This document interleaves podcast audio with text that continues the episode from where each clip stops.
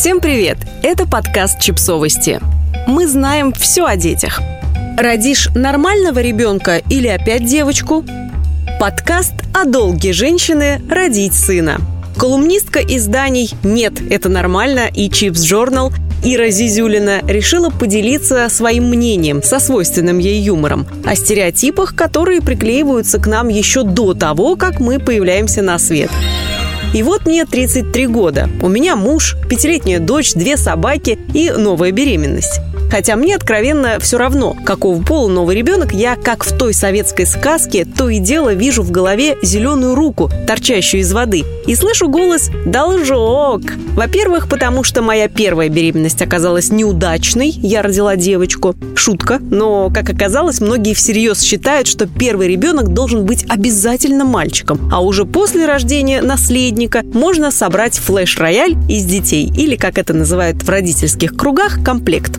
Во-вторых, практически все наши с мужем сестры и братья обзавелись детьми, и они, какой кошмар, тоже оказались девочками. Как только родственники узнали о новой беременности, на мои плечи упал груз рождения наследника, и это ужасно бесит. Бабушки тут же стали предрекать рождение сына. Свекровь сказала, что ей приснился сон с наследником. В первую беременность был такой же. Мама уверяет, что чувствует. Еще слово такое «наследник». Наследник чего? Престола? Поместья в Отрадном? У нас пока из наследства только ипотека в Ленобласти на 20 лет, две старые больные собаки и предрасположенность к попаданию в дурацкие ситуации. Наследник фамилии тоже звучит неубедительно. Я, например, ношу и не собираюсь менять фамилию, с которой родилась, даже в браке. Хотелось бы просто посмеяться над этой патриархальной нелепостью, но это все на самом деле грустно. Ну, потому что из роддома меня тоже выписывали с розовым бантом, и я ничем не хуже любого мальчика. Так почему культ мальчиков до сих пор прочно сидит в умах людей? Если вы думаете, что это просто мое личное предубеждение, то нет. Есть много исследований, подтверждающих гендерное неравенство, которое начинается еще до рождения ребенка. Так, в некоторых странах, например, в Индии и Китае, родители все еще предпочитают рожать мальчиков, потому что это будущие кормильцы и защитники. Отсюда проблема селективных абортов. Это когда избавляются от здорового эмбриона, определенного, все мы знаем какого, пола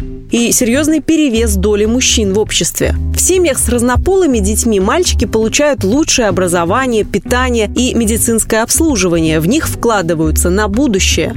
Для тех, кто считает, что у нас в России никакой гендерной предвзятости нет, вот вам одно интересное исследование. Его проводили ВКонтакте среди 635 тысяч пользователей из Санкт-Петербурга. Оказалось, что родители чаще упоминают в социальной сети мальчиков, чем девочек. И такие посты набирают больше лайков, чем аналогичные про девочек. Казалось бы, подумаешь, это же не селективные аборты или инфантицид. Но даже такие мелочи влияют на желание будущих родителей родить сына сыновья и остальные неудачные дети вырастают с полной уверенностью, что мальчики важнее девочек, и круг замыкается. Да что уж говорить, шесть лет назад я сама мечтала родить мальчика. Задавая себе из прошлого вопрос «почему?», ответа я не нашла. Просто, ну, мальчик же. Теперешняя я ответила бы на этот вопрос так. Я мечтала о сыне, потому что выросла в атмосфере, где женщины ненавидят других женщин, где мужчины априори успешнее, богаче, а значит лучше. Почему я мечтала о сыне?